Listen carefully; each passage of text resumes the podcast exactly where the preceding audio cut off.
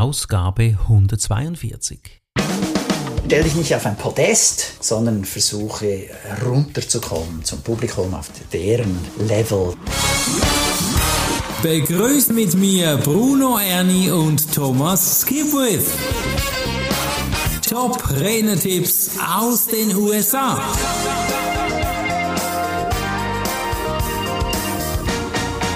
Hallo Bruno! Hallo Thomas!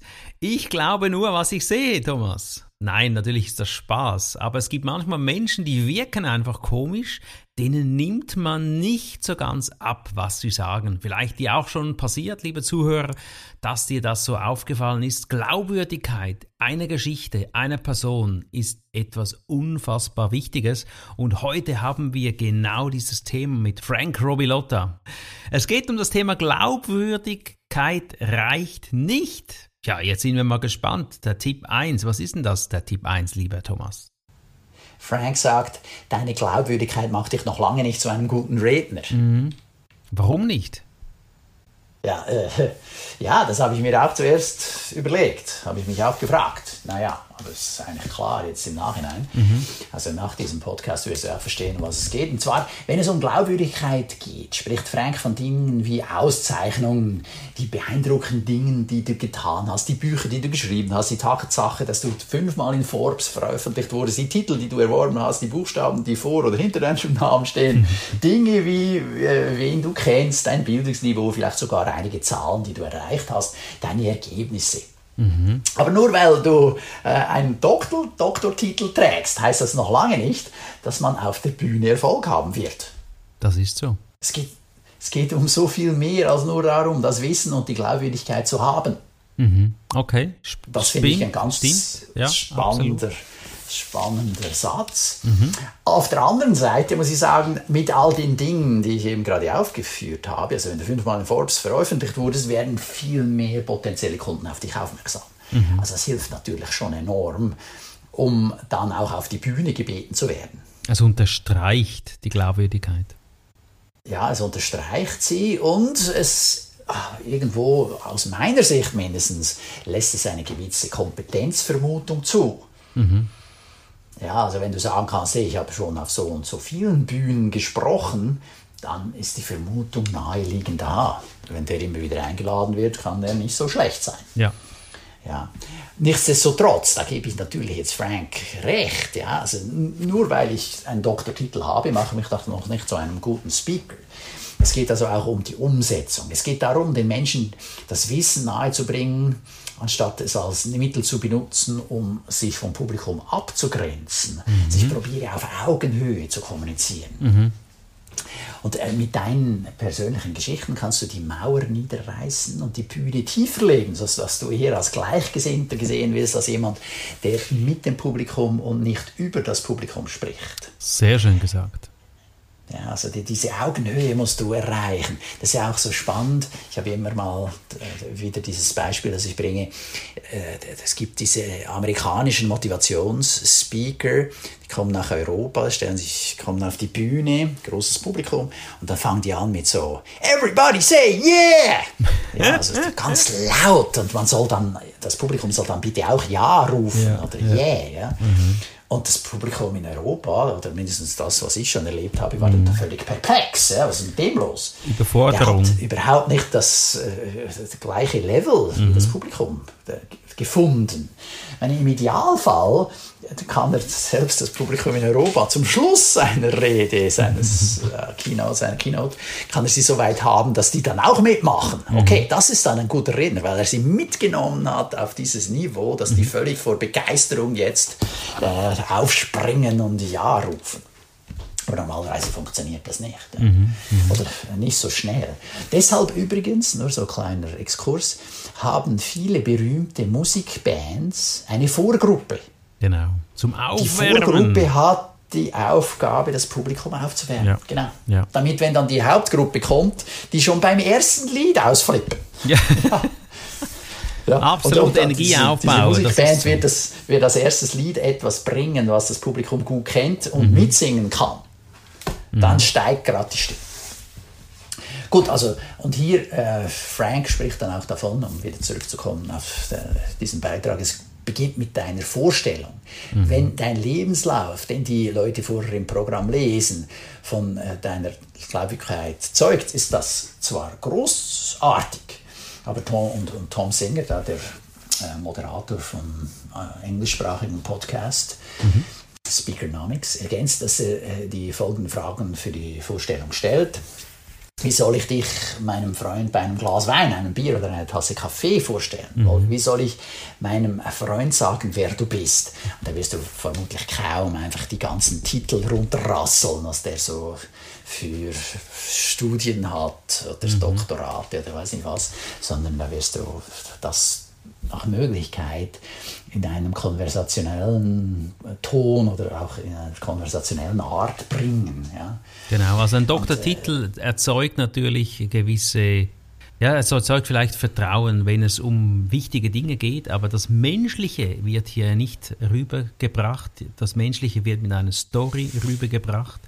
Und um die Geschichte geht es hier also auch. Und ich finde das ganz einen guten Satz von Tom Singer. Wie soll ich dich meinem Freund vorstellen? Und da kommt wieder das Menschliche rüber, oder?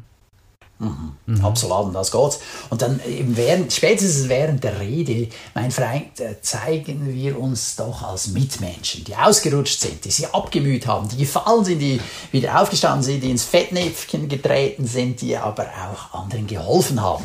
Wir sind auch nur ein Mensch mit all seinen Fehlern. Mhm. Also hier die Empfehlung, stell dich nicht auf ein Podest, sondern versuche runterzukommen zum Publikum auf deren Level, damit die sich mit dir identifizieren können. Genau. So, und das führt uns auch schon zum Tipp 2, ergänze oder nicht ergänze, erzähle Geschichten aus deinem Alltag und ich glaube, das ist ganz wertvoll, da kann ich nämlich Anteil nehmen an diesen wundervollen Geschichten.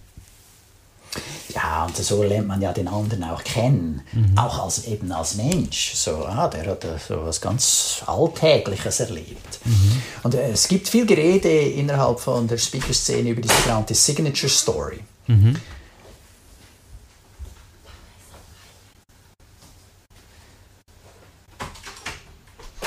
In der Speaker-Szene gibt es viel Gerede über die sogenannte Signature Story, also eine Story, die nur du erlebt hast, die dich ausmacht und die die anderen immer wieder hören wollen. Also die Signature Story ist ein Beispiel ist die Sabine Askodom mit ihrem Kleid, ihrem grünen Kleid. Mhm. Ja, musst du dir mal anschauen. Vielleicht ist es noch auf YouTube zugänglich. Eine Zeit lang war es offen zugänglich, dann mhm. hat es wieder hinter die Zahl, Bezahlmauer genommen.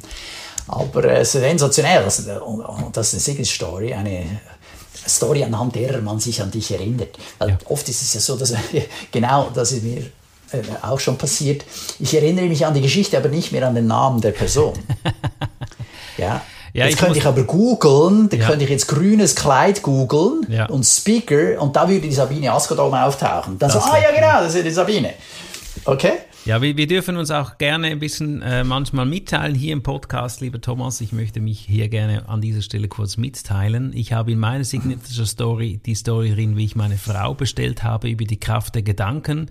Und da kam neulich ein Kollege zu mir und erzählte, dass er ein Referat gehört hat von einem Speaker, der hat die Frau bestellt über die Kraft der Gedanken und da mussten wir dann entdecken, das ist ja meine Story. Das war so amüsant, mm. ja, weil einfach die Geschichte weitergetragen wurde und ich glaube genau diese Dinge, diese, diese Geschichten gehen eben ins Herz hinein und wenn wir Sigi Heide hier noch zitieren möchten, der sagte mal, wenn du keine Story mehr weißt, dann geh reisen. Wenn du auf Reisen bist, erlebst du unglaubliche Dinge und das ist die reinste Fütterung für deine Geschichten. Ja, das heißt doch so schön, wer auf Reisen geht, hat etwas zu erzählen. Mhm. Absolut. Und jetzt ist es so, äh, diese Signature Stories, sagt äh, Frank allerdings, sind oft viel zu weit weg von der Realität des Publikums. Mhm. So Geschichten wie die Besteigung des Mount Everest, ja, da war im Publikum vermutlich keiner da oben. Oder äh, die Überwindung eines Drogenproblems. Gut, das mag noch eher im Publikum der eine oder andere erlebt haben, aber auch ein ganz minimaler Anteil des Publikums hat das erlebt. Oder ähm, was immer die Story ist, oft ist es so etwas, das weit weg, eine große Leistung und das mhm. hat das mhm. Publikum nicht. Was sind denn Möglichkeiten, dass man Alltagsgeschichten dem Publikum erzählen kann? Hast du da Beispiele? Ja, habe ich. Und das ist genau das Stichwort. Ja, es, es geht eben auch mit Alltagsgeschichten. Mhm. Und da kann sich das Publikum wieder besser damit identifizieren. Also beispielsweise, wann hat dir dein Vorgesetzter etwas gesagt, das dich an dich selbst glauben ließ? Ja. Also was Positives. Oder wann hat dir dein Chef etwas gesagt, bei dem du dich vielleicht angefaucht gefühlt hast? Oder er hat dir das Gefühl gegeben, dass du verrückt bist oder dass deine Idee schrecklich ist? Ja, also positiv und negativ. Ja, also, ja, ja, aber, aber das hat ja vermutlich schon jeder mal erlebt. Er hatte einen Chef und der hat dann irgendwas gesagt und das ist dir geblieben. Oder dann, bist, wann bist du einmal in der Öffentlichkeit ausgerutscht oder gestürzt? Mhm. Toll, ja. Das ist vermutlich auch jedem schon mal passiert. Oder wann konntest du nicht schlafen, weil dich etwas wachgehalten hat? Mhm. Wann hast du in deiner Beziehung etwas Falsches gesagt? Und deine Absicht war dies, aber deine Wirkung war das. Mhm. Also alles so Dinge, die andere auch schon erlebt haben könnten, oder die Wahrscheinlichkeit ist extrem hoch. Oder wann bist du in, die, äh, in den Fettnapf getreten und hast das Falsche zur falschen Zeit gesagt und es nicht gemerkt, mhm. aber du hast daraus gelernt. Ja. Wie hast du dich davon erholt? Mhm. Äh, oder ein Gespräch, das im Restaurant stattfand. Ja. Oft kommen dann die Leute auf dich zu und sagen, oh Gott, mir ist dasselbe mit einem Freund von mir auch passiert, als wir uns unterhielten. Ja, das ist so, so dieses, ah ja, dir auch und so. Boah. Oder, mhm. oder, oder wann hast du an dir gezweifelt? Mhm. Das sind alles Dinge, die aus dem Alltag gegriffen sind. Macht und, dich wiederum menschlich und auf Augenhöhe und genau diese Geschichten, ja. die punkten da kann man sich eben mit dir identifizieren. Das macht dich äh, viel äh, nahbarer. Ja, äh, ja. Man lässt dich dann eher auch rein, als wenn man sagt, ah, der war auf Mount Everest, ja, das schaffe ich eh nie. Ja, ja. Toll für ihn. Und, und das wäre schade, ja. Wir haben einmal eine Conven eine Convention, eine Klausur gehabt auf Mallorca mit der GSA und dann haben wir beim Abendessen, kamen wir irgendwie ins Gespräch und jeder erzählte so peinliche Geschichten, die man eben erlebt hat als Speaker-Trainer. Und das war unglaublich humorvoll und lustig und hat uns alle menschlich gemacht und weitergebracht. Ich finde das sehr, sehr schön. Es soll ja nicht nur peinlich sein, es soll ja auch berührend sein. Was habe ich daraus gelernt? Was kann ich da mitnehmen? Und wenn du hier was mitnimmst für dich, liebe Zuhörer, empfehle diesen Podcast auch weiter und abonniere diesen Kanal. Sehr, sehr wertvoll, hier das Wissen zu teilen. Thomas, hast du denn auch schon eine peinliche Geschichte erlebt? Ja, selbstverständlich schon viele, aber lass mich eine mit euch teilen, mit dir teilen und dem Publikum. Und zwar war ich äh, für ein Training geladen, ja, habe ich da in der Agenda eingeschrieben. Und dieser Kunde hatte oder hat mehrere Standorte. Oh, ich erahne es. Und ich bin bereits. tatsächlich am falschen Standort aufgeschlagen. Okay. Oi. Das ist unangenehm. Das ist sehr unangenehm. Ja, also da wäre ich am liebsten im Boden versunken, ja, mhm. weil ich habe es dann auch nicht zeitig in den anderen Standort geschafft. Mhm. Hatte dann Verspätung und die, die Teilnehmenden waren dann ein bisschen, wie soll man sagen, geladen. nicht, nicht so glücklich, ja. ja, Ach, auf alle Fälle, äh, daraus habe ich gelernt, immer genau abfragen, wo das Ding stattfinden soll. Ja, genau. Sehr schön, eine tolle Schlussgeschichte. Und idealerweise, noch ein letzter Tipp in diesem Zusammenhang, bestätige doch am Vortag nochmal mit einer kleinen Nachricht, sei es per E-Mail oder WhatsApp oder was auch immer, den Termin vom nächsten Tag an dem betreffenden Ort. Also so unter dem Motto, wir sehen uns morgen auf Skype um diese Uhrzeit für Richtig. unseren Podcast. Ich freue mich Oder hier für dieses Training am Standort Zug, an dieser Straßenadresse. Ich melde mich an der Rezeption. Und spätestens dann kriegst du eine Rückmeldung und sagst, oh nee, nee, das ist nicht in Zug, sie müssen nach Zürich. Und so, ah, okay. ja, idealerweise hast du das schon vorher geklärt, aber äh, da gibt es dann nochmal die Möglichkeit, um äh, solche Fehler zu vermeiden. Das zum Thema Glaubwürdigkeit reicht nicht aus. Das war die Ausgabe 142. Lieber Thomas, vielen herzlichen Dank. Weißt du schon die Info über 143? Knackige Online-Präsentationen. Da freuen wir uns. Alles Liebe, bis bald. Tschüss. Ciao, Bruno. Tschüss. Das war der Podcast Top Renetipps aus den USA. Bruno Ernie und Thomas Skipwith.